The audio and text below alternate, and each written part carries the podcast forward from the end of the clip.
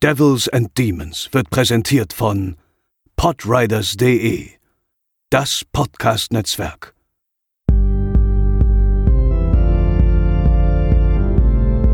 They're coming to get you, Barbara. They're coming for you. Moin Moin und herzlich willkommen zur 121. Episode von Devils and Demons, eurem Horrorfilm-Podcast. Ich bin der Chris und an meiner Seite sind natürlich zum einen wieder Pascal. Hallo. Und zum anderen André. Moin Moin. Bevor wir in die heutige Episode starten, noch schnell ein großes Dankeschön für euer tolles Feedback zu unserer letzten Episode, der Silent Hill Episode. Und ein erneuter kleiner Hinweis auf unser Supporter-Programm auf Patreon und Steady. Dort könnt ihr uns unterstützen und erhaltet im Gegenzug Early Access zu neuen Episoden und exklusiven Content in Form von Bonus-Episoden. Alles weitere dazu erfahrt ihr in den Show Notes oder bei uns auf den Social Media Handles. Ähm, ja, Männer, die Kinos eröffnen langsam wieder. Ähm, was haltet ihr davon? Also angeblich können wir jetzt äh, im Laufe der nächsten Tage äh, theoretisch wieder ins Kino gehen. Äh, zieht ihr das in Betracht oder zieht ihr das nicht in Betracht? Wenn ja, warum oder warum nicht, André?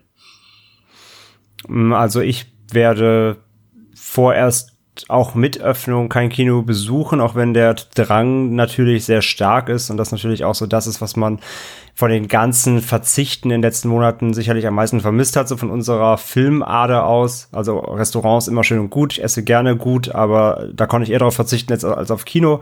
Das ist natürlich einfach eine Herzenssache.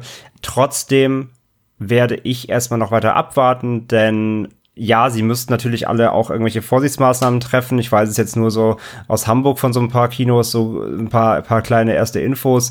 Zum Beispiel, dass man äh, ja im Foyer und so weiter und wenn man irgendwie im Toilettenbereich und eben alles, was außerhalb des Kinosaals ist, muss man wohl Masken dann tragen. Auch natürlich in den Warteschlangen vor der Kasse.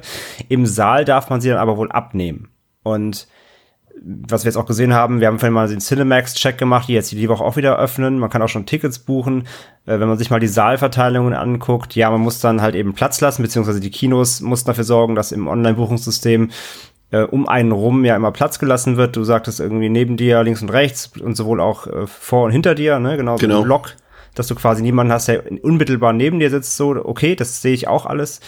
Aber letztendlich, ähm, also genau, und die, und die Kinos mussten ja wohl auch ihre Belüftungssysteme noch äh, ja, erneuern oder erweitern oder ja verbessern, wenn sie nicht ausreichend waren, ähm, wegen diesem Aerosol, was ja da die Wissenschaft ähm, ja, nicht aufgedeckt hat, aber sich auf sich beruft eben, dass da der Virus, das Coronavirus äh, theoretisch noch in der Luft über, überleben kann für mehrere Stunden. Ich weiß jetzt nicht hundertprozentig genau, ich bin jetzt hier kein, möchte jetzt hier keine Wissenschaftsdiskussion aufmachen. Auf jeden Fall mussten sie aufgrund dessen auch die Belüftungssysteme erneuern.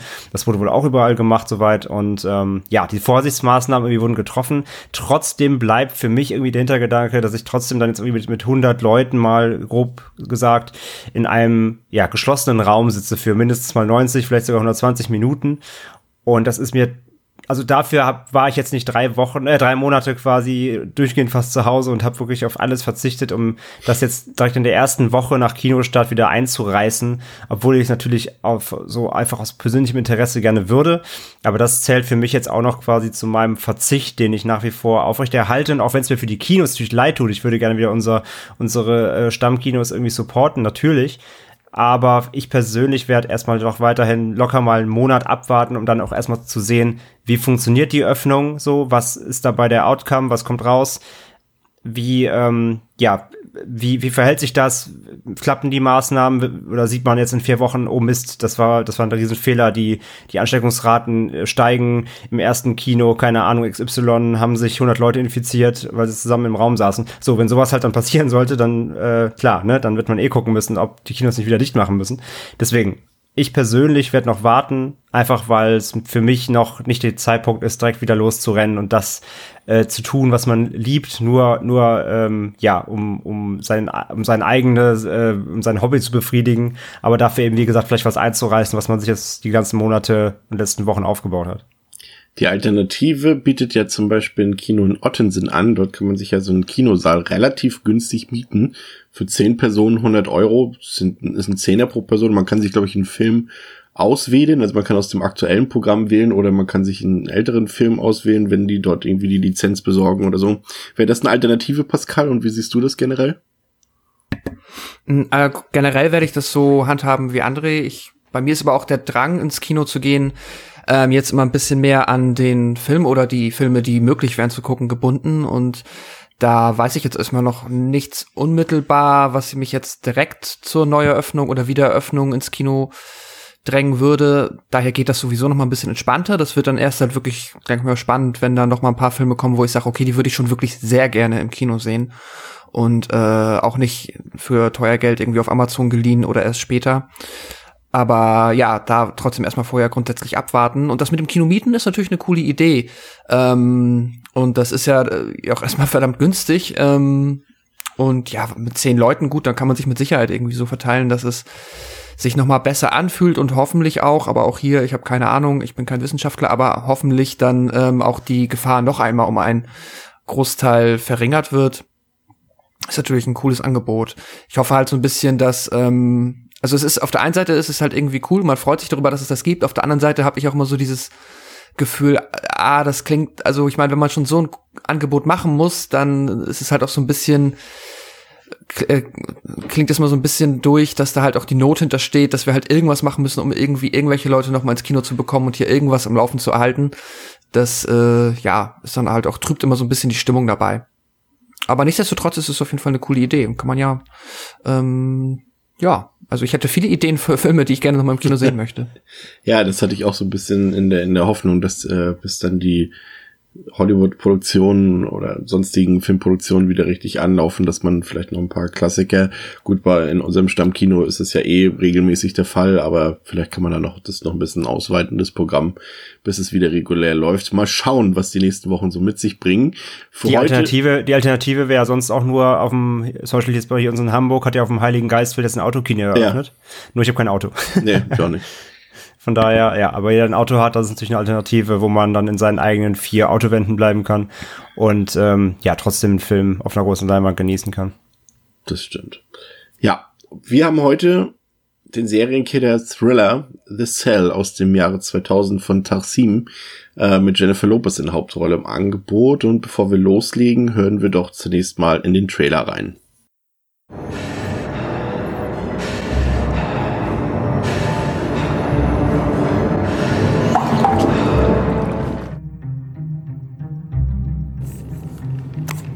Ask you something.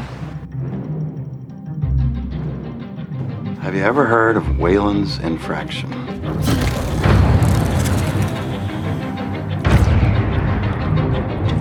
You work here. Don't take it home in this.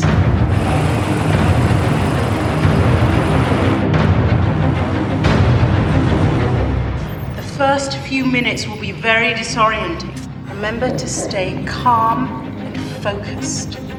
Instincts play a very important part here, so trust them. You've read her file. Hit her with something personal. And remember, it's not real.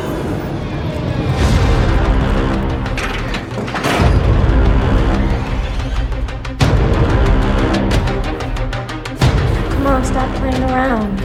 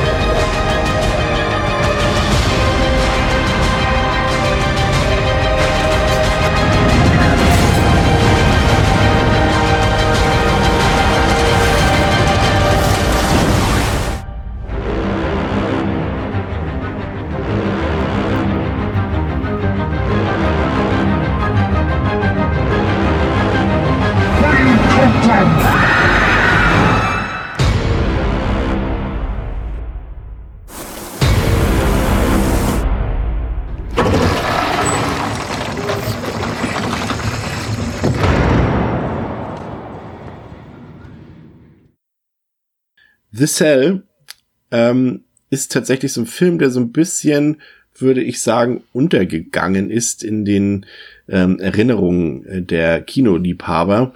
Ähm, ich weiß gar nicht, woran das liegt. Das können wir gleich noch so ein bisschen analysieren. Zunächst mal die harten Fakten. Auf Letterboxd hat The Cell eine Durchschnittswertung von glatten 3 von 5, auf der IMDb 6,3 von 10. Der Film ist ungekürzt ab 18 Jahren freigegeben. Da sagen wir später noch was zu. Es gibt da zwei Versionen zu, eine Kinofassung und ein Director's Cut. Ähm, ja, empfehlenswerte Kaufversion.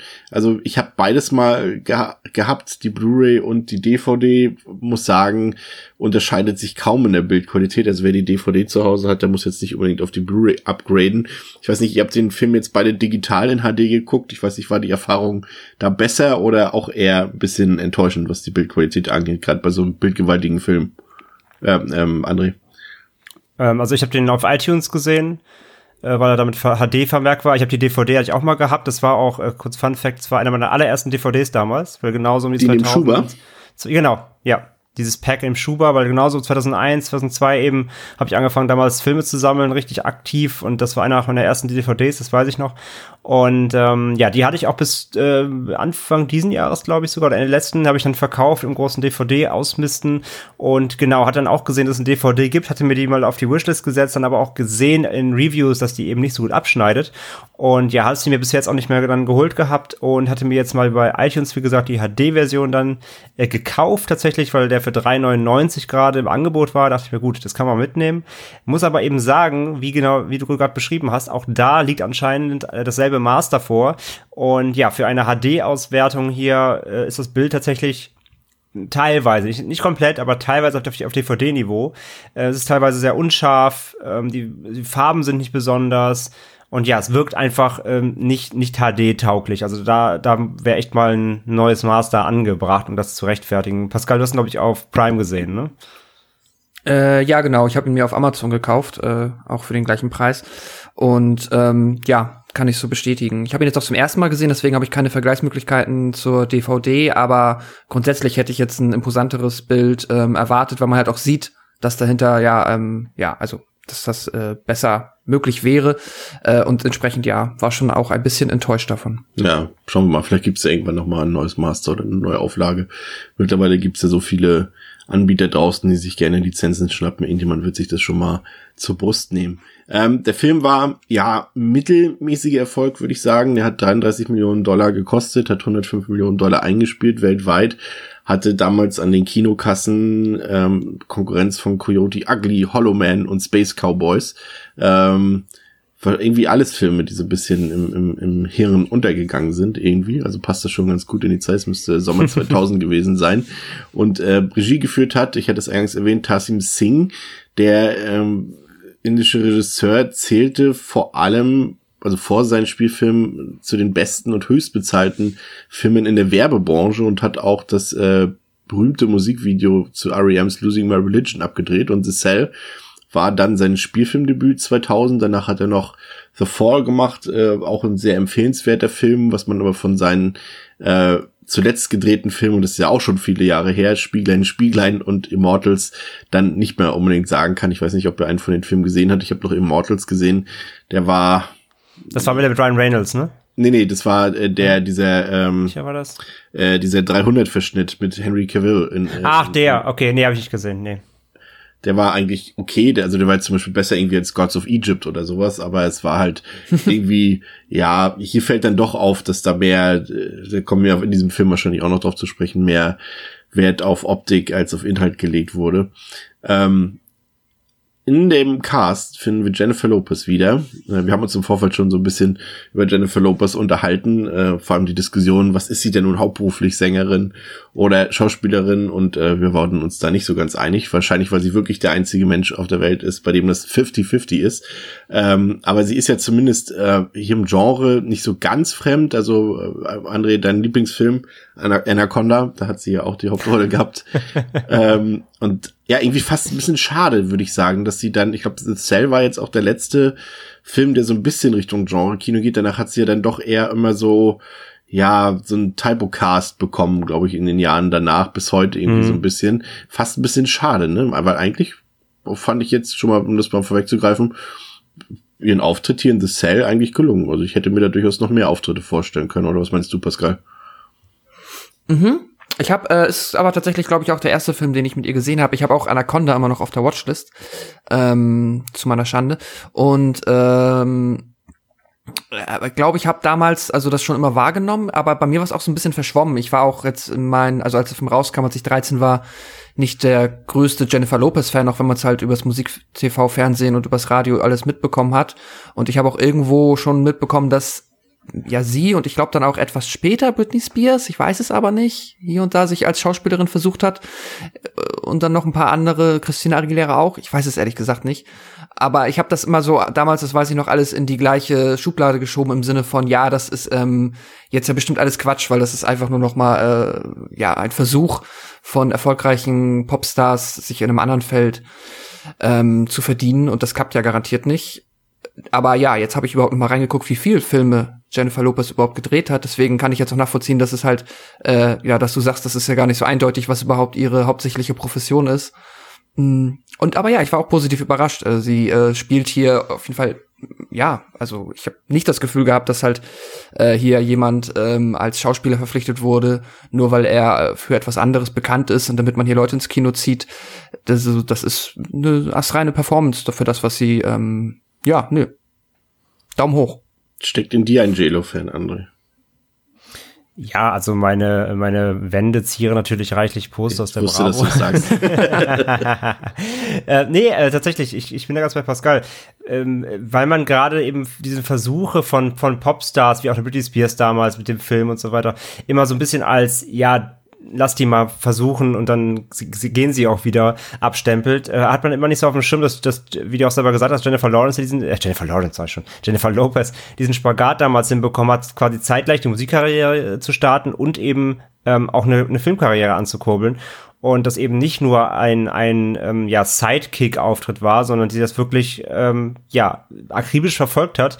Und wie ich finde eben auch sehr, sehr erfolgreich. Ich finde, sie ist, sie ist, sie ist eine gute Darstellerin, Sie verkörpert es gut. Natürlich muss man einfach auch ehrlich sagen, äh, auch sie hat hier ein, zwei Szenen, in denen ihre, denen ihre weiblichen Reize ausgespielt werden, um sicherlich dem Publikum äh, da was zu entlocken. Äh, sie war natürlich damals auch ein absolutes ähm, ja, Schönheitsbild der, der End-90er und Anfang 2000er äh, also dass er, dass er das, das Tarsem Singen sie dafür hier ein bisschen einsetzt, geschenkt, aber das sind wirklich nur äh, kurze Momente. Ansonsten glänzt sie hier einfach als, als absolut äh, gute Darstellerin in dieser Rolle der ähm, äh, Psychotherapeutin hier für, für Kids und macht das sehr, sehr gut. In, egal, ob das jetzt einfühlsame Szenen sind oder ob das jetzt eben dramatische Szenen sind, ob das Horrorsequenzen sind. Ich kaufe das eben alles ab und das ähm, ist absolut, absolut vorbildlich. Und äh, in Anaconda, wie gesagt, fand ich sie ja auch sehr gut, obwohl sie da eben ja auch gerade erst gestartet hat im Endeffekt mit, mit der Schauspielkarriere. Ich glaube, 95 hatte sie ihre ersten Nebendarstellerauftritte und dann ging es erst auch richtig los in Hauptrollen. Von daher äh, finde ich das absolut gelungen, was sie hier bietet, ja. Pascal, bevor wir ein bisschen in die Tiefe gehen, worum geht's in The Cell? Mit Hilfe einer experimentellen Technologie ist die Kinderpsychologin Catherine Dean in der Lage, in die Komaträume ihrer Patienten einzudringen, um dort mit ihnen Kontakt aufzunehmen. Nachdem das FBI nach langer Ermittlung den Serienmörder Carl Starger festnehmen konnte und dieser im selben Atemzug in einen komatösen Zustand fällt, rückt die unkonventionelle Therapeutin in das Blickfeld der Ermittler. Starger hält zum Zeitpunkt seiner Festnahme noch ein Opfer an einem unbekannten Ort in Gefangenschaft und die Zeit rennt, wird doch noch am Abend desselben Tages ein automatisierter Vorgang in Kraft treten, welcher den Tod der Jungfrau zur Folge hätte. Somit setzt das FBI und im speziellen Agent Peter Novak seine komplette Hoffnung in Catherine, welche sich sogleich in Karl Stargers Unterbewusstsein begibt, um sich dort auf die Suche nach Antworten zu machen.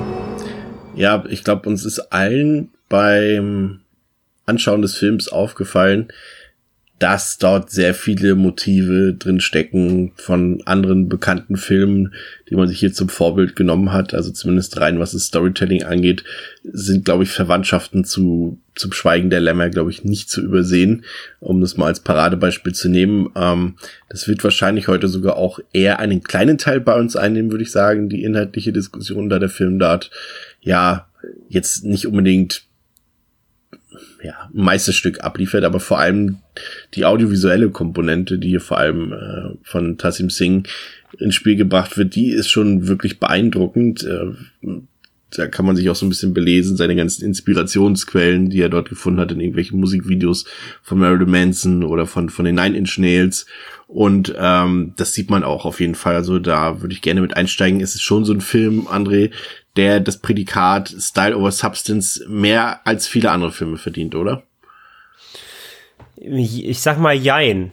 Ähm, natürlich glänzt er damit und das ist auch sicherlich der ja, der Teil am Film, der ihn auch so zu seinem Ruf verholfen hat und ihn trotzdem nicht irgendwie in der, in die Vergessenheitsmottenkiste gepackt hat, obwohl er eben ähm, so ein bisschen aus aller Munde raus ist.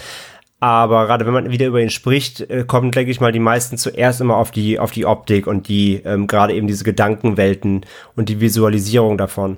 Und äh, ja, wie du selber schon so angedeutet hast, du hast es ja nicht ganz ausgesprochen, ich, ich kann es ja mal ein bisschen erweitern. Ich finde auch eben, der Film glänzt nicht durch seinen Serienkiller äh, da sein. So, das ist eben der kleine Part, sondern der, der, der, wo dich ja besticht, sind eben diese, ja, quasi schon der Sci-Fi-Anteil. Es ist ja, es ist ja trotzdem ein Sci-Fi-Horror-Thriller, kann man ja sagen, weil er eben durch diese äh, Mechanik eben in die Gedankenwelten von Menschen einzutauchen, natürlich hier eine äh, Ebene reinbringt, die so in der realen Welt nicht stattfindet. Von daher ähm, ist das sicherlich der Hauptaspekt des Films, dieser Fantasy-Sci-Fi-Part. Und ja, was er da eben schafft durch diese, wie du sagst, so Musikvideo Optik. Äh, ich finde es auch hier der, der Cinematographer Paul Lawfer, ähm, finde ich extrem bemerkenswert. Der hat sonst keine Vita quasi. Der hat noch einen anderen Film gemacht, der heißt Frankie Starlight, habe ich noch nie gehört. Und sonst hat er nur Trailer gemacht, Filmtrailer. Und finde ich extrem krass, weil er eben, ähm, also das müsste ja, der, der Film hier müsste eigentlich sein Aushängeschild sein, ja. danach eigentlich völlig durchgestartet zu sein, weil er wirklich das ganze, das ganze Set-Design und wie das alles eben inszeniert ist und diese Verknüpfungen von Unterbewusstsein der Charaktere, dann mit den Bildern und was er da alles eben reinbringt und Details, weil es geht ja hauptsächlich auch hier um, um Kindheit, um Verarbeitung von, von Traumata und so weiter und was er dann eben alles da verknüpft, um diese, um diese, ähm, ja nicht Traum, sondern diese, diese ähm, Unterbewusstseinswelten da zu erschaffen, das ist halt Wahnsinn und wie die alle inszeniert sind und die Farben und, und die Kostüme, die Masken, das ist alles wirklich so gut ins Detail abgestimmt, die ganze Ausstattung und ähm, das wundert mich eben sehr, dass eben hier der, der ähm, Lawfer da eben da keine Karriere nachgemacht hat.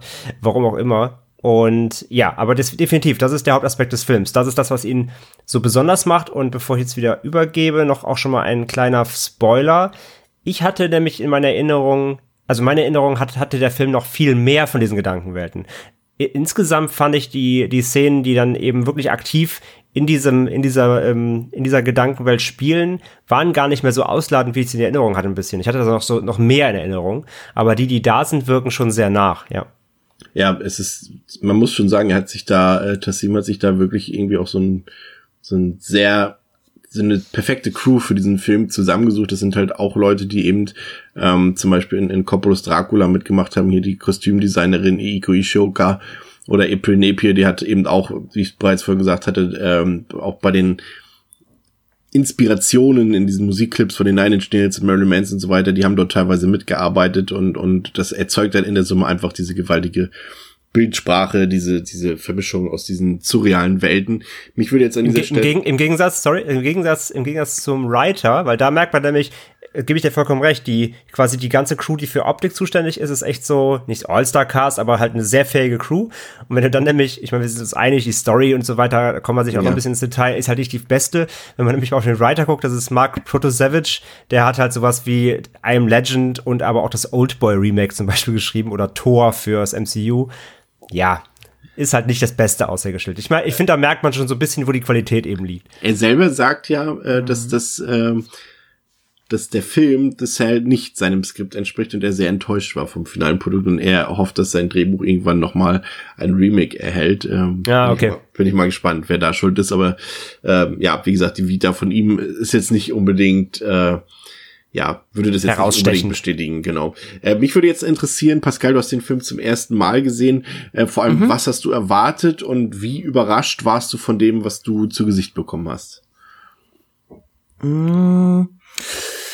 Ähm, ja, also ich habe mich natürlich vorher ein bisschen informiert, weil ich erstmal dachte, aha, The Cell, ah ja, okay, klar, irgendwas klingelt da, Jennifer Lopez, ähm, Äh, und dann habe ich jetzt tatsächlich äh, mehr ein Thriller mit, ähm, also ich habe mehr von der Serienkiller, von der Thriller-Komponente erwartet und ein bisschen ähm, überrascht war ich dann definitiv von dieser kompletten ähm, Bildgewalt in den Gedankenwelten und von allem, was da an abgefahrenen Zitaten auf äh, ja Künstler äh, Anfang des 20. Jahrhunderts ähm, drin ist. Damit habe ich tatsächlich in dieser ja Menge nicht gerechnet. Also hatte ich quasi so dadurch, dass André kannte den Film schon, da hatte da wahrscheinlich dann jetzt das entgegengesetzte Erlebnis. Ich habe einfach gedacht, das ist mehr so ähm, ja also schon, dass das unter Umständen da viel drin abspielt, aber dass das dann so krass arzi wird, damit habe ich jetzt nicht in dem Ausmaß gerechnet. Und das hat mich aber sehr erfreut, weil ich, äh, ja, das ist ähm, äh, also schon die erste Sequenz, wenn sie dann ja noch am Anfang ihren anderen Patienten hat und dann da auf diesen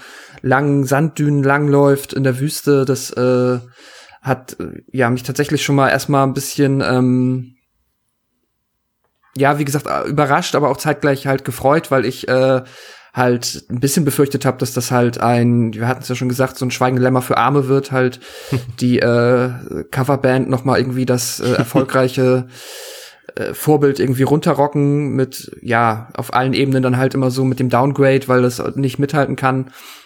Aber ähm, ja, so ist es zum Glück trotzdem ein Film, der noch genug Originalität hat und eigentlich nicht nur genug, sondern sehr viel Originalität hat, dass es ihn äh, sehenswert macht und nicht einfach nur als äh, ja so ein mal eben auf den Serienkiller-Hype aufspringen Film ist. Du hast, hast es gesagt, tatsächlich, ich finde auch den Beginn und die Sequenz in der Wüste, die kommt, ja, wiederholt sich ja später nochmal, äh, wurde auch on set in, in, in Namibia gedreht. Ähm, aber noch mehr beeindruckend war, fand ich tatsächlich auch die Gewaltdarstellung im Film. Also äh, wir hangen uns jetzt mal so ein bisschen rein. Ähm, äh, der Film beginnt ja mit einer relativ harten Sequenz, also nach diesem Einstieg in Namibia dort, äh, mit einer relativ harten Sequenz, in der wir diesen Serienkiller sehen, ähm, der dort die Frauen in diese Wasserbassins, äh, so nennt man es, glaube ich, ja, wie nennt man sonst, ja, ja, ja, ja, ja. Äh, einsperrt und und ähm, da schon erstmal diesen Jumpscare, als sie dann plötzlich noch anfängt zu zucken. Wir merken, sie lebt noch. Und dann sehen wir diese, ja, auf dem Rücken freigelegten Haken ähm, auf unter Karls Haut und diese ganzen, ja, diese Piercings sozusagen und wie er sich dann auf diese eine Frauenleiche legt und sich hochziehen lässt an seinen Piercings und dann über der Leiche dieser Frau quasi äh, anfängt zu masturbieren. Das war, muss ich sagen, hatte ich so nicht in Erinnerung und äh, das war schon eine harte Sequenz. Das ist tatsächlich auch die Szene, ähm, die letztendlich für den Unterschied zwischen der Kinofassung und dem Director's Cut sorgt. Also in Deutschland kennt man eigentlich den, nur den Director's Cut mehr oder weniger, beziehungsweise in Europa. Aber außerhalb Europas wurde diese komplette Sequenz eben auch in der amerikanischen Kinofassung komplett rausgeschnitten. Ähm, trotz R-Ratings und äh, muss sagen, die hat es echt auch ganz schön in sich und vor allem merkt man da auch, ähm, also mich hat es ein bisschen, äh, ihr kennt ja beide das Schweigen der Lämme auch so ein bisschen nicht an die, an die Figur des Hannibal Lecter erinnert, sondern an die Figur von Buffalo Bill, dem eigentlichen Schurken im Schweigen der Lämmer, so wie er sich begeben hat, so ein bisschen. Ich weiß nicht, ob das ein bisschen inspiriert ist davon. Es war ja schon so in den 90ern so ein bisschen gang und gäbe, dass man diese Serienkiller so ein bisschen, ja, sie hatten eine schlechte Kindheit und sie, sie sind immer in so eine Szene ähm, angehörig, mhm. sei es irgendwie der SM-Szene oder im, im homosexuellen Milieu bewandert und so weiter. Irgendwie so muss es immer sein. Auf jeden Fall spielt äh, Vincent Donofrio den wirklich sehr, sehr gut, finde ich, auch wenn er jetzt im Endeffekt nicht so super viele Auftritte in seiner natürlichen Form hat, also abgesehen von diesen Traumsequenzen, aber er macht das schon ziemlich gut und ich hätte noch irgendwie gelesen, dass äh, seine Frau sich irgendwie zwei Wochen lang äh, geweigert hat, mit ihm in einem Bett zu schlafen aufgrund seiner Performance in dem Film. Fand ich ziemlich, ziemlich witzig. Aber ist, ich hatte ist, ja, ist ja auch ein Aushängeschild. Ne? genau. Aber ich hatte den tatsächlich nicht als so brutal in Erinnerung. Da gibt's tatsächlich ja auch noch zwei, drei andere Szenen später, die dann sogar auch äh, noch ein bisschen expliziter werden. Aber harter Tobak. Definitiv, ja. Also ich hatte nur auch so, also der hat ja, sagen wir mal so, der hat ja halt diese Spikes, ne? Der hat ja wirklich so eben so drei, vier Spikes, die ihn dann auch, glaube ich, das, das, das äh, 18er-Rating dann einfahren. Ja. Äh, ansonsten ist er ja nicht so brutal.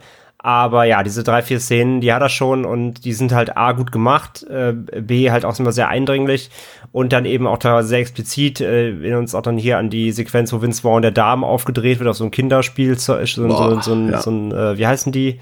Diese schöne Spieluhr, so eine, oder ja, der dreht ja dran, dann kommt Musik, ne? Ja. Äh, auf jeden Fall alles sehr, sehr, sehr übel. Und auch hier wieder dann immer die Connection dann in die reale Welt, ne, wenn sie später das Apartment durchsuchen und finden dann diese Zeitschriften mit so historischen Foltermethoden, dann weißt du wieder, ah, ja, daher kommt das, ne? Also die Connection ist ja auch immer dann da zur Gewalt. Und ja, wie du gerade sagst, mit den, mit den Motiven, das macht der Film halt, deswegen sage ich wieder, das Writing ist halt so lala. Die Motive sind halt alle wieder sehr Standard. Ähm, genau, der, der Killer hat eine schwere Kindheit und darum geht's hier aber natürlich hier auch, weil äh, äh Jennifer Lopez hier Catherine als äh, Kinderpsychologin äh, äh, Thera Therapie ähm, äh, äh Psychotherapie Einrichtung, die sich für Kinder eben da befasst und äh, natürlich soll sie dann eben in an das an das kindliche im Killer herandringen und rausfinden, so wie wie man ihn knackt und das Gute in ihm noch mal finden, so weiter. Ähm, so, das, das funktioniert alles so in der Story und das klappt ja auch dann eben mit dieser Mechanik, die der Film da bedient. Äh, rein, rein von der Story her, wie gesagt, beziehungsweise dem Motiv, das dem Killer hier äh, an, aufge, aufge, aufge, oder angedichtet wird, das ist halt sehr, sehr Standard. Und auch, sie reden ja davon, dass er, dass er schizophren ist. Und muss man auch sagen, sie gehen halt ja auch überhaupt nicht so richtig im, im, ja, auf diese, auf dieses Krankheitsbild natürlich auch irgendwie ein. Und wie, wie sie auch zur Lösung kommen, ist ja auch alles relativ vereinfacht. Das schenke ich dem Film aber, weil es ist ja immer noch ein Horrorfilm. Wir reden ja hier nicht von einer, von einer, von einer Studie oder so, ne? Also von daher, ähm, ist zwar relativ simpel alles umgesetzt und kennt man auch, aber es klappt und es funktioniert aber trotzdem innerhalb der Story, das ist okay. Ich fand es gar nicht so verkehrt tatsächlich, diese Darstellung, weil er ja auch, also du hast schon gesagt, diese Schizophrenie darstellt, aber er, er hat ja auch so eine, äh, wie sagt man das jetzt, so eine ähm, fiktionale ähm, Krankheit, die er sich dort ausdenkt, äh, um das Ganze so ein bisschen in Connection zu bringen. Und ich fand es eigentlich ganz, naja, ich will nicht sagen, smart wäre jetzt dann doch ein bisschen zu hoch gegriffen, aber gar nicht so schlecht gelöst, dass der Film eben dieses Kindheitstrauma eben nicht, nicht als Entschuldigung für Karls äh, Handeln nimmt, sondern eher so als, als Beschleuniger so ein bisschen. Also der, er versucht schon irgendwie so die beiden Seiten zu betrachten und man muss ihm zumindest zugute halten, dass er das irgendwie nicht so, ja, so ausschlachtend macht, wie das vielleicht auch andere Filme schon in der Vergangenheit gemacht haben. Also kann man sicherlich drüber streiten, aber ich fand zumindest die Verarbeitung dieser doch eher ernsten Themen nicht respektlos, drücken wir es mal so aus. Nee, also das, das, das, stimmt. Das war jetzt das nicht stimmt, verkehrt. ja, ja. Das, man kann da sicherlich in die Tiefe gehen, ähm, aber, aber verkehrt fand ich es nicht. Übrigens ist dir aufgefallen, dass die, die ähm, Leichen, die landen ja dort immer in diesem, in diesem Flussbett und die sind ja mal alle so ein bisschen blass und in, in, Ja. in, in Tüten ein, einge, ähm, verpackt quasi mehr oder weniger, dass das eine Anspielung an Twin Peaks ist tatsächlich. Weil Ach so, ja, ja, an, an, an, Fan an von Laura. Palmer. Ja, ja. Genau. ja. Hm, das ergibt Sinn. ähm, die, die, ich meine, wir können ja schon ein bisschen in Richtung Kern gehen. Der Kern, André hat es vorhin schon gesagt, sind ja diese Sequenzen ähm, in dieser, nennen wir es mal, Virtual Reality Welt. Ähm, War das für dich plausibel dargestellt oder glaubwürdig dargestellt, Pascal, dass wir dann in diese Ebene reinkommen, die ja schon, André hat es auch bereits gesagt, in diese Science-Fiction-Ebene hineinkommen? Ähm, Also war das für dich boah, immersiv? Glaubwürdig- so? Ja, also das ist natürlich immer ein guter Punkt, weil also es ist halt ein sehr High Sci-Fi Konzept, das ich aber prinzipiell spannend finde, das jetzt auch mit Sicherheit der Film sich nicht ausgedacht hat. Mir fällt jetzt gerade ad hoc irgendwie kein Beispiel ein, aber das ist halt in die Träume von anderen Menschen eindringen, ist jetzt ja äh, garantiert keine Erfindung der 2000er, aber ähm, Nightmare on Elm Street. Ja, okay, Ja, wobei es, deswegen sage ich ja, wobei es hier keine Träume natürlich sind. Ne? Also Ja. es geht ja, es Ja, geht ja stimmt. quasi ums Unterbewusstsein. Es ist so ein Zwischenschritt. Aber klar, wenn du Ja. jetzt Existenz nimmst oder ja, es ist ja alles mit Art verwandt. Also erfunden, recht. gebe ich dir recht, erfunden hat das ganz sicherlich nicht in der Form. Nein, nein. Genau, stimmt. Ah, nee, du hast vollkommen recht. Es sind ja nicht die Träume, es ist ja genau das Unterbewusstsein. Ähm, und äh, das funktioniert jetzt innerhalb des Universums. Naja, also der Film ist ganz gut da drin, äh, mich nicht so viel drüber nachdenken zu lassen, ob ich das irgendwie quatschig finde, weil wir natürlich in einer komplett geerdeten Welt stattfinden hier. Also es ist halt, abseits von dieser Technologie gibt es ja halt sonst nichts, was uns irgendwie ähm, eine äh, ja Zukunftsszenario hier irgendwie versucht ähm, vorzugaukeln. Das ist ja ansonsten alles so, wie wir es kennen. Nur es gibt halt diese eine spezielle Technologie, die halt ja schon auch sehr ähm, äh, auch in also auch dann in der echten Welt geerdet natürlich halt sehr überstilisiert inszeniert ist, ne, so das hätte man ähm, ja, vielleicht, also wenn man jetzt der Glaubwürdigkeit halber rangehen möchte, hätte man da vielleicht die irgendwie nicht noch äh, aus mir unerfindlichen Gründen, dann während sie in dieser Unterbewusstseinsphase sind, an diesen Drähten aufhängen müssen mit diesem coolen roten Anzug. Das sieht halt mega stylo aus und das mag ich auch.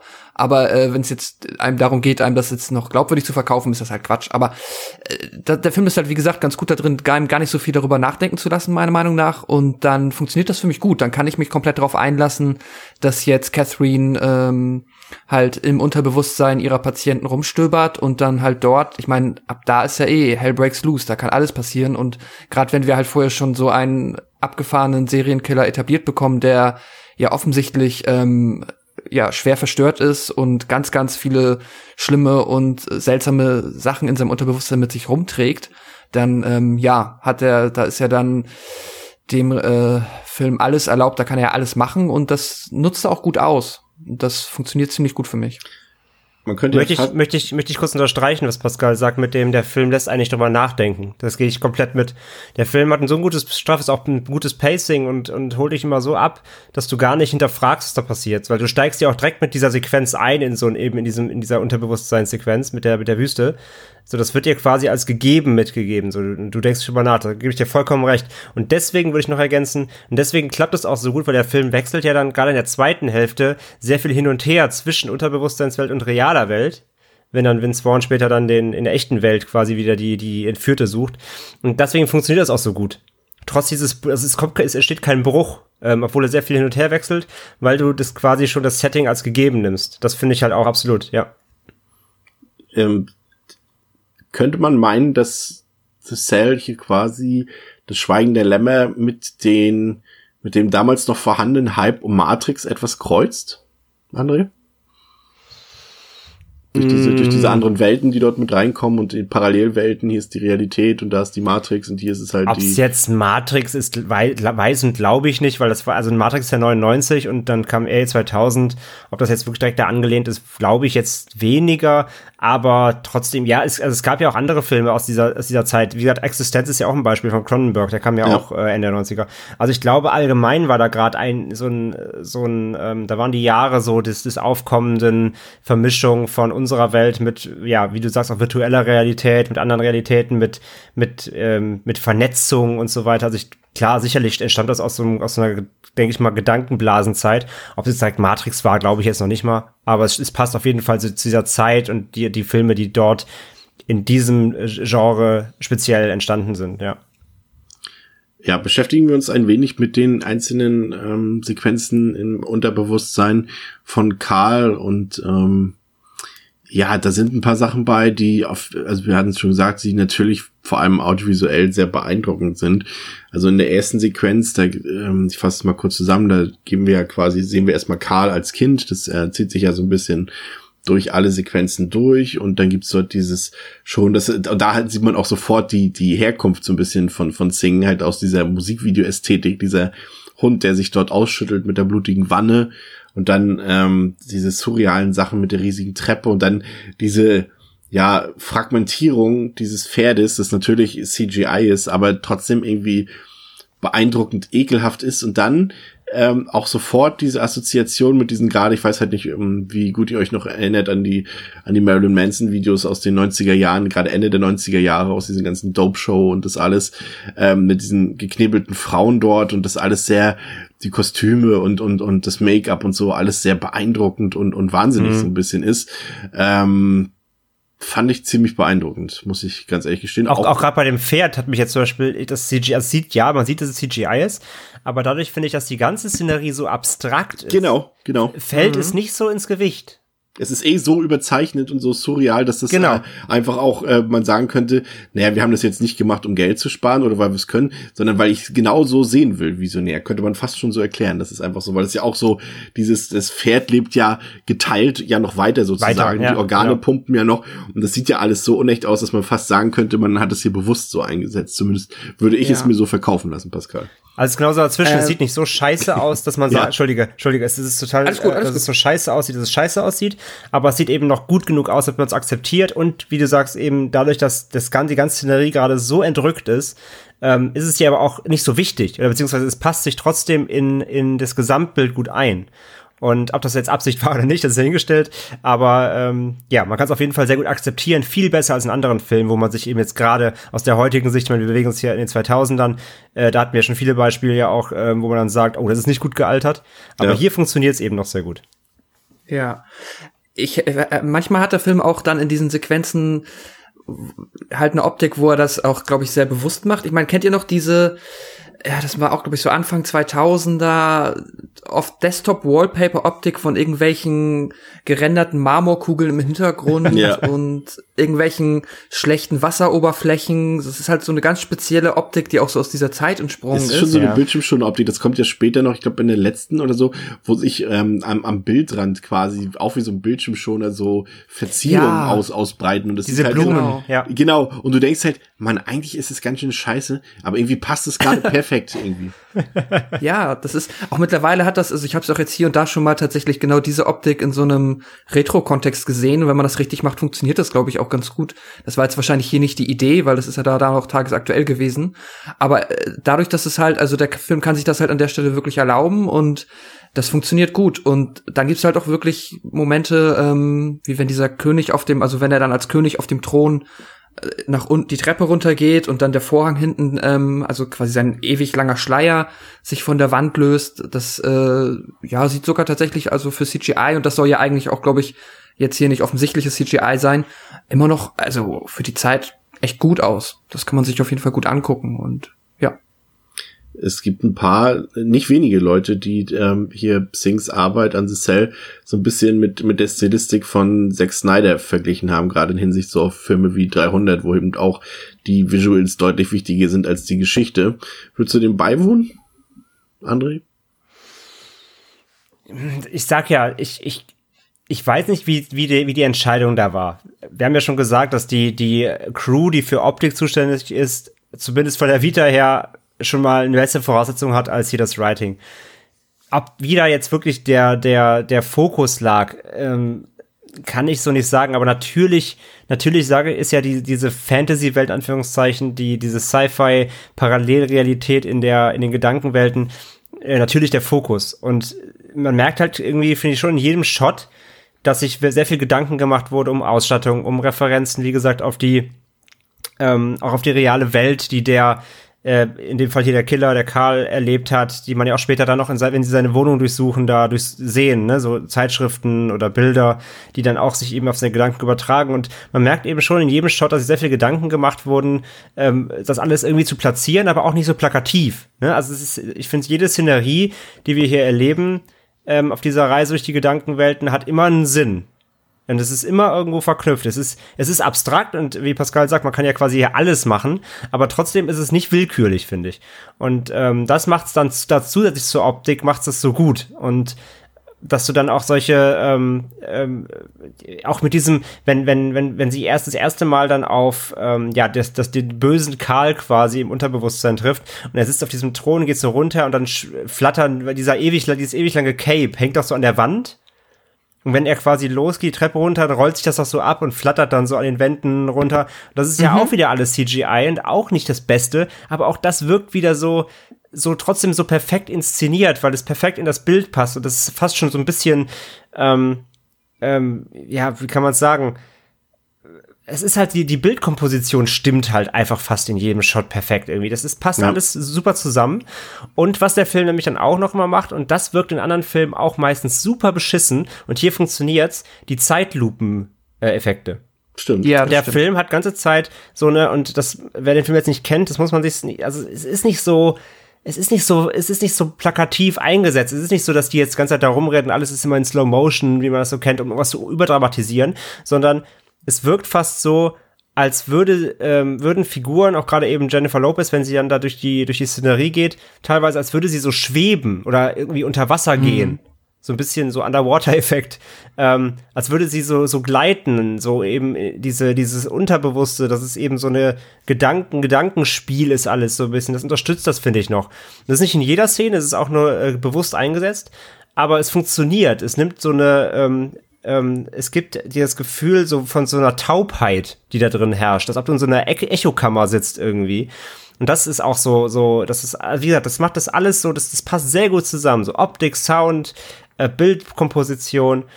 Und ja, natürlich lagen auf diesen Bildern hier, lag der Fokus da drauf, ganz sicherlich.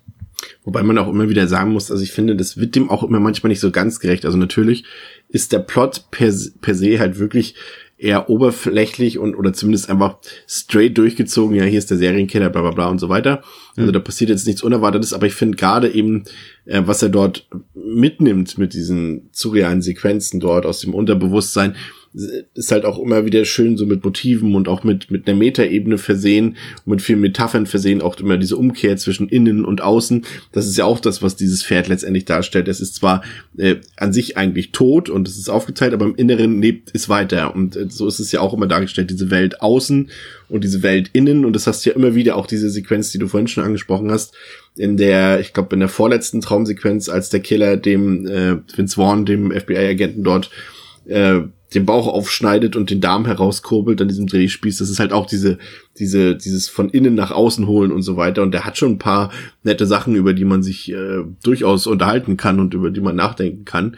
Auch, ähm, auch toll, auch toll finde ich die Sequenz mit diesem falschen Erwachen. Ja, wo- generell, das ist ja auch wo, dann dieses. wo sie wo sie aufwacht und dann sagt der der Professor da Mhm. in der in der ähm, in der Operationszentrale so äh, hier wir haben Stromausfall du musst mal kurz darüber an Ja. den Schaltkasten gehen mach mal wieder Reset hier und sie steht halt auf und sie geht so rüber und merkt dann plötzlich irgendwie und dreht sich so um und merkt, dass sie halt super winzig ist zum Rest und dann merkt sie halt, dass sie eigentlich schon längst in der in der Unterbewusstseinswelt ist, aber dachte eben, sie ist noch wach. Das kennt man ja wieder, das gibt's ja auch wirklich im Schlafbereich, so falsches Erwachen. Man denkt, Ja. man wacht auf, lebt schon seinen Tag los, geht frühstücken und was weiß ich, macht alles, was man immer macht und plötzlich wacht man dann auf und merkt, ach, das war ein Traum. Und das macht der Film ja auch hier in einer Sequenz, die gefällt mir richtig, richtig gut. Ja. Ähm, ja, also so, so, solche Sachen da, wie du gesagt hast, das, da macht der Film sich schon Gedanken, das ist nicht willkürlich. Das ist eben genau, das sind diese Sachen, die hat natürlich eben auch schon Wes Craven in Nightmare on Elm Street gebracht, aber äh, man kann ja Klar. halt auch nicht jede Idee auf Lebenszeit irgendwie sagen, die kannst du nicht mehr verwenden. Und ich fand das auch gerade hier eben gut umgesetzt, wie du schon gesagt hast, diese Frage, was ist hier Traum, was ist noch Wirklichkeit und so weiter. Das ist schon echt gut gemacht. Ähm, gehen wir mal zurück zu den Traumsequenzen. Ähm, die zweite war jetzt, glaube ich, nicht so aufregend. Das war ja das auch, was mit viel Slow Motion ist und wo JLo das rote Kleid trägt und in der wir kennenlernen, dass äh, Karl eben kein, äh, in Anführungszeichen, schönes Elternhaus hatte und dort tritt, tritt er auch erstmals als Mephisto auf. Ähm, aber die besonders natürlich diese dritte Sequenz, äh, in der Peter ja quasi, genau, Catherine ist ja schon quasi in dem Unterbewusstsein gefangen von Karl, ne? So ist das ja, glaube ich, und Peter will sie ja rausholen. Genau, Also, sie wird ja getrappt, genau. also sie, sie, Ja. sie, sie kommt ja nicht mehr äh, aus, aus seinem Gedanken raus, weil er sie ja da quasi festhält. Und das ja immer quasi, es wird ja ganze Zeit schon so als Gefahr benannt, Ja. auch vorher im Film, dass das passieren kann, wenn man quasi den Hang zu seiner eigenen Realität verliert, beziehungsweise man soll sich ja immer irgendwie an was Gutes erinnern oder an was Eigenes aus der Kind oder überhaupt, man soll sich an was erinnern, was man selbst in seinen Gedanken hat, damit man immer wieder darauf zurückgreifen kann und in seine Gedankenwelt zurückkommt und das schafft sie ja nicht mehr. Das, das ist ja quasi der Punkt, genau. Und die Sequenz, die finde ich ja, das ist ja so ein bisschen dieses, dieses, ähm, ja, das Production Design dieses Films, womit der Film ja verkauft wurde, wie JLo dort mit ihren in schwarz-rot äh, gefärbten Haaren und diesem äh, unfassbar äh, schön anzusehenden Kostüm und dem Schmuck, dem Gesichtsschmuck dort auftritt und so ein bisschen als Verführerin agiert. Also man merkt schon, dass das Karl ähm, ähm, Catherine benutzt in, in, in dem Unterbewusstsein und auch äh, versucht auszuspielen gegen Peter und äh, sie so ein bisschen als Verführerin auftritt und Karl selbst dann ja als eine Art Papst, der dann eben Peter den Darm rauszieht. Für mich die äh, beeindruckendste Sequenz des ganzen Films. Wie siehst du das, Pascal? Mhm.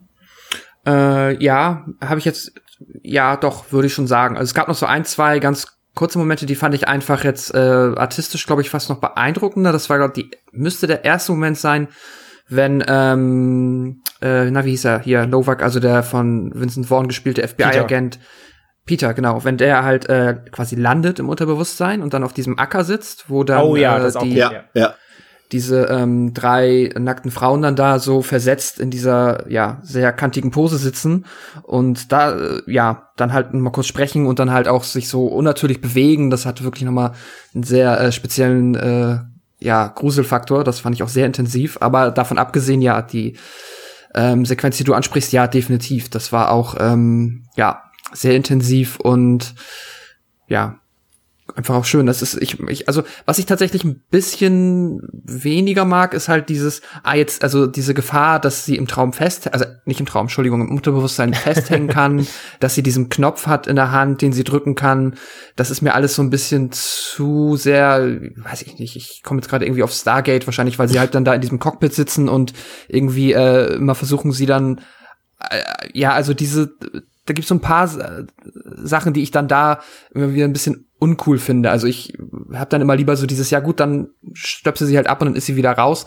Aber gut, für die Geschichte ist es natürlich wichtig und dann funktioniert das auch. Äh, ja, das wollte ich nur dazu noch erwähnen, aber sonst gebe ich dir recht, ja. Ich fand es auch gut, dass das Catherine halt auch so das Ganze, dass sie eben nicht nur das, den, den Fall letztendlich irgendwie aufklären will oder so, sondern dass sie eben auch eigentlich ja das Ziel hat, eben Karl irgendwie zu, wie sagt man, ähm, zu therapieren? Ja, zu therapieren, ihn quasi seine, seine Vergangenheit äh, äh, zu, zu dreh hm, naja, zu aufzuarbeiten, aufzuarbeiten, ne? zu bewältigen, genau, und, und das fand ich auch, auch den Aspekt ganz gut und, und auch immer wieder gut, dass Karl dort als Kind dort auftritt in den Sequenzen und dann eben doch wieder als dieser, ja, er fühlt, sein, sein, sein alter Ego ist ja dann immer irgendwie so eine Art Herrscher dort, oder wieder war es dann der Papst oder der Teufel selbst oder so ein, so ein Dämon mhm. dort. Ähm, das fand ich äh, schon ganz cool gemacht und eben auch diese Spirale von, ähm, sie ist ihm ausgesetzt, in seinem Unterbewusstsein wird dann quasi dort wieder rausgezogen und ähm, stellt ihn dann vor die Voraussetzung hier, du, das ist jetzt mal mein Unterbewusstsein in dieser, in dieser nächsten Sequenz dort mit dem Schnee und den Kirschblüten und so weiter. Und sie sagt sie dann auch so schön, das war ein bisschen nicht jetzt subtil, aber dieses, ja, meine Welt, meine Regeln und das fand ich eigentlich ziemlich cool gemacht irgendwie, muss ich sagen. Vielleicht nicht das smarteste, aber irgendwie cool. Ja, das auf jeden Fall, da würde ich auch mitgehen. Und es tat auch sehr weh, wie sie ihm die Nippel rausgerissen hat in dieser letzten Traum. ja, das, das stimmt, ja. Mit dem, mit dem, mit dem, mit der Armbrust. Mit dem Schwert dann noch. Ja. Ja, das stimmt. Ja, das, ja. dagegen ist halt, ähm, ja, die, wie fandet ihr das, ähm, ähm André, diese, dieser Parallel, dieses Parallelablaufen? Also sie ist ja quasi, Catherine ist ja in, in, in ihrem Unterbewusstsein und hat, hat Karl dort ja quasi mit reingezogen und zeitgleich ist Peter ähm, auf der Suche nach der einen Frau, äh, die dort noch im Glasbassin eingesperrt ist. Ähm, das ist zumindest das, was du, glaube ich, auch so meintest mit dem gelungenen Pacing, glaube ich, dass du, selbst wenn du irgendwie eine Ebene gerade nicht so interessant findest, läuft halt parallel halt noch die Ebene in der Realität weiter. Und äh, das hat eigentlich so vom, zumindest vom Tempo her ziemlich angenehm gestaltet, fand ich. Ja, hatte ich ja vorhin schon gesagt. Äh, noch nicht ja, mal, dass genau. es nicht, nicht mal von wegen aus einer Ebene stört. Die sind beide eigentlich gut, oder zumindest, also ich finde, natürlich ist die, die in den Gedankenwelten spannender, weil die natürlich einfach mehr passiert und allein optisch natürlich imposanter. Ähm, und die Vince Vaughn, äh, der, die Vince Vaughn Storyline ist halt ein relativ, äh, ja, simpel und, und haben wir ja schon gesagt, äh, nicht, nicht mit Überraschungen ge gesegnet aber trotzdem sind sie beide, äh, sie gehen beide Hand in Hand und wie wir auch schon gesagt haben, eben dadurch, dass du diese Gedankenwelt mittlerweile so akzeptiert hast, stört dann auch der Sprung immer nicht, wenn du über hin und her springst, das, das funktioniert super.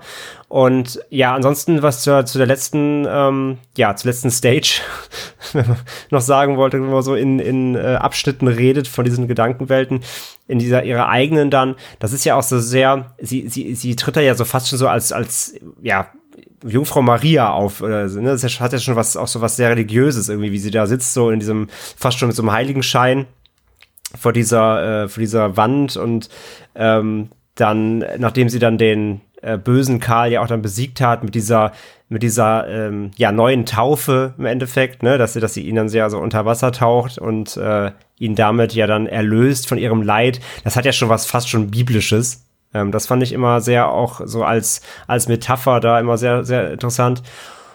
Und ansonsten, ja, wie gesagt, das Ende, was dann, was dann eben Peters Storyline angeht, ist halt ja, relativ, relativ Standard, aber es ist trotzdem spannend, wie er dann da auch an diesem, sie finden ja dann raus, ähm, ja, wo, wo er hin muss. Wie er das rausfindet, finde ich ein bisschen, finde ich auch ein bisschen simpel mit diesem Namen auf diesem Wassertrog, äh, beziehungsweise auf den, auf den Tischen.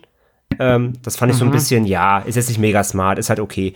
Aber dann eben, wenn er da hinfährt und merkt erst so, hier ist irgendwie nix und dann äh, doch dann rausfindet, mit, die Leitung verfolgt und hast du nicht gesehen. Das ist trotzdem dann spannend gemacht, auch wie er sie dann befreit, diesen Wasserbissin dann aufsprengt und, und so weiter.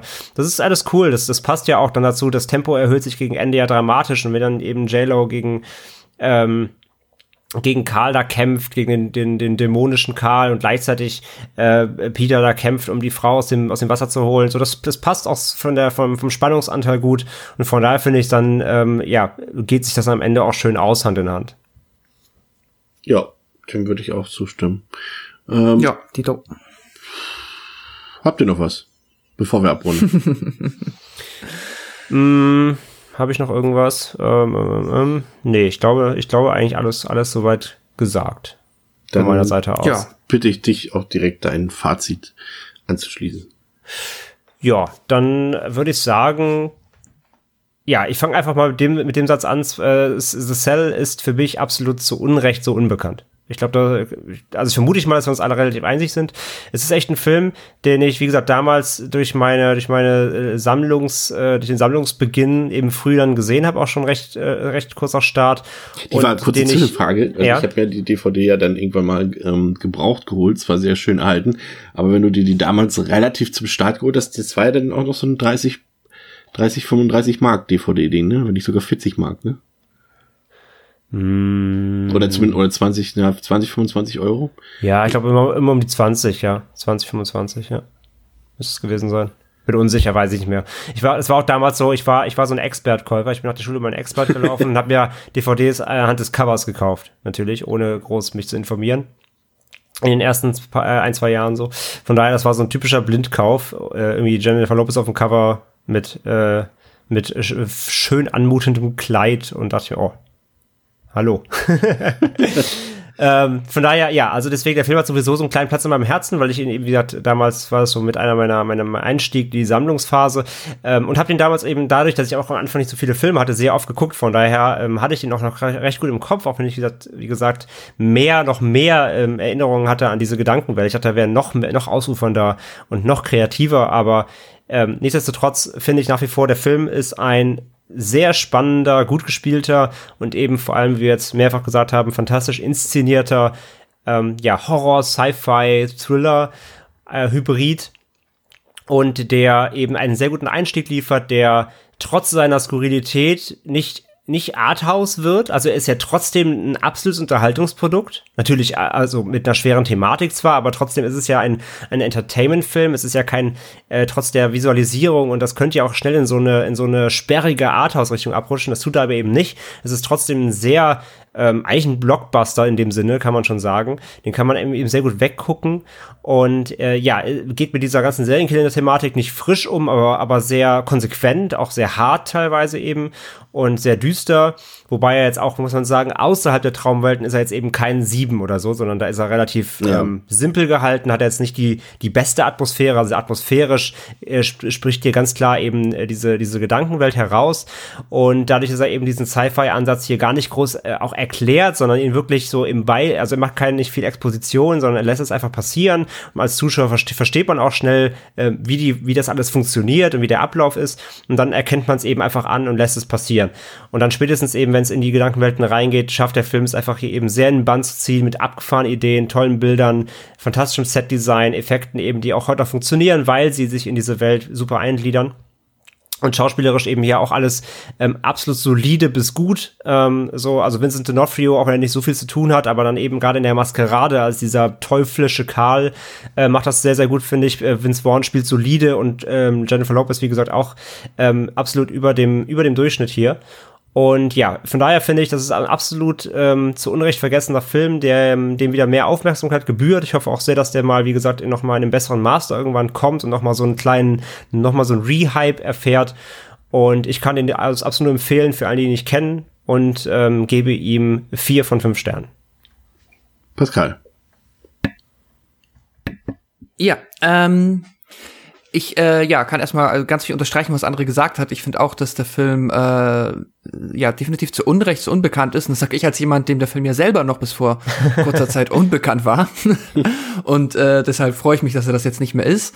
Und äh, werde auch dann äh, ab jetzt gerne die Kunde weiter verbreiten, dass es auf jeden Fall ein äh, doch sehr sehenswerter Film ist. Ähm, Ja, klar, das, äh, was wir auch schon jetzt äh, im Laufe der Folge hier aufgedeckt haben, der ganze Thriller-Anteil, der ist halt, wie du auch eben schon gesagt hast, André, der ist kein Sie Sieben, der ist auch kein schweigender Lämmer, der ähm, ist aber auch nicht äh, komplett Grütze, der funktioniert dann ganz gut, wenn er funktionieren muss, halt zum Beispiel am Ende, wenn es dann halt nochmal darum geht, Spannung aufzubauen und nochmal ein bisschen ähm, quasi einen, ja, noch ein bisschen mitzunehmen, das, dann funktioniert er ganz gut. Auch am Anfang ist es hier und da gar nicht so verkehrt, wenn sie jetzt mal in das Haus von Karl ähm, einsteigen und das ist auch nicht schlecht. Das ist, ähm, ja, aber das ist halt grundsätzlich nicht die Qualität des Films, die ist halt, wie wir jetzt festgestellt haben, die, äh, das sind diese Traum, äh, diese Sequenzen wir, im wir wissen ja, was gemeint ist. Sag ruhig Traum. Ja, Mann. ähm, genau. Da spielt sich der Film, da spielt der Film halt seine Stärken aus und das macht er ziemlich gut. Da kann man, äh, also das macht er sogar fabelhaft, da äh, kann man sich fabelhaft drin verlieren und das hat auch, glaube ich, einfach, äh, ja, das hat definitiv einen sehr hohen Wiedersehensfaktor. Also ich werde den Film mit Sicherheit noch, jetzt wo ich ihn ja auch äh, mir gekauft habe digital, werde ich ihn noch ein paar Mal auf jeden Fall schauen, einfach nur um zu gucken, was man da noch alles entdecken kann. Es ist natürlich, also dem Film wird ja auch oft von vielen Menschen angekreidet, dass er da halt äh, gerade in den ähm, Arzi-Momenten ein bisschen prätentiös unterwegs ist, dass er einfach nur versucht, abgefahrene Bilder zu zeigen, des Selbstzweckwillens äh, und da einfach nur Arzi sein möchte. Das haben natürlich, also diese Angriffsfläche bietet sich ja meistens automatisch, wenn du versuchst, in der Richtung Filme zu machen. Da kann man sich dann natürlich auch mal fabelhaft drüber streiten. Ich finde aber ähm, auch, wie ihr auch gesagt habt, der, man kann in jeder dieser Sequenzen irgendwo einen Sinn erkennen. Das ist jetzt nicht einfach nur komplett random ähm, cooler Effektkram, sondern da ist irgendwo immer die Verbindung zur Geschichte oder zur Figur, äh, entweder von Catherine oder halt ähm, des Serienkillers. Deswegen finde ich ihn da eigentlich nicht prätentiös. Ich finde ihn einfach nur, er macht das halt sehr artistisch und ähm, das mag ich absolut. Äh, ja, ich habe dem Film jetzt ähm, sehr, also dreieinhalb Sterne gegeben mit einer Tendenz auch zum vierten Stern, weil ich doch äh, sehr, sehr positiv überrascht von diesem Film war. Ja. Sehe ich, äh, jetzt habe ich kaum noch eigentlich wirklich nichts zu ergänzen mehr so wirklich. Ähm, für mich auch audiovisuell einer der besten Filme der 2000er. Ähm, ich finde, was Singh und seine Crew hier auffahren, ist echt äh, sehr, sehr, sehr gelungen.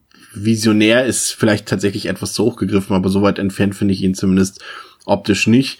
Äh, großartige Kameraarbeit, tolle Kostüme, schönes Setdesign, dazu äh, eine, ja, eine sehr besondere Art von Gewaltdarstellung und Gewalt, dazu psychologischen Horror mit dabei. Da kann man irgendwie, glaube ich, locker darüber hinwegsehen, dass die eigentliche Geschichte relativ zusammengestaubt und zusammengeklaut ist.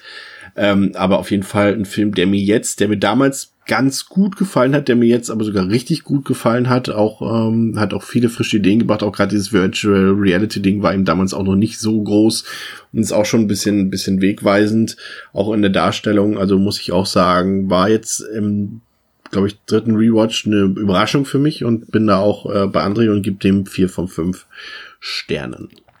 Ja, äh, das soll es im Prinzip für heute gewesen sein. Ähm, mit unserer heutigen Episode. In der nächsten Woche haben wir wieder einen Gast, eine Gästin besser gesagt, ähm, und knüpfen uns auch ein, ja, eher selten beachtetes und betrachtetes Sequel zu einem der besten Horrorfilme aller Zeiten an, aber so viel dann bei der passenden Gelegenheit.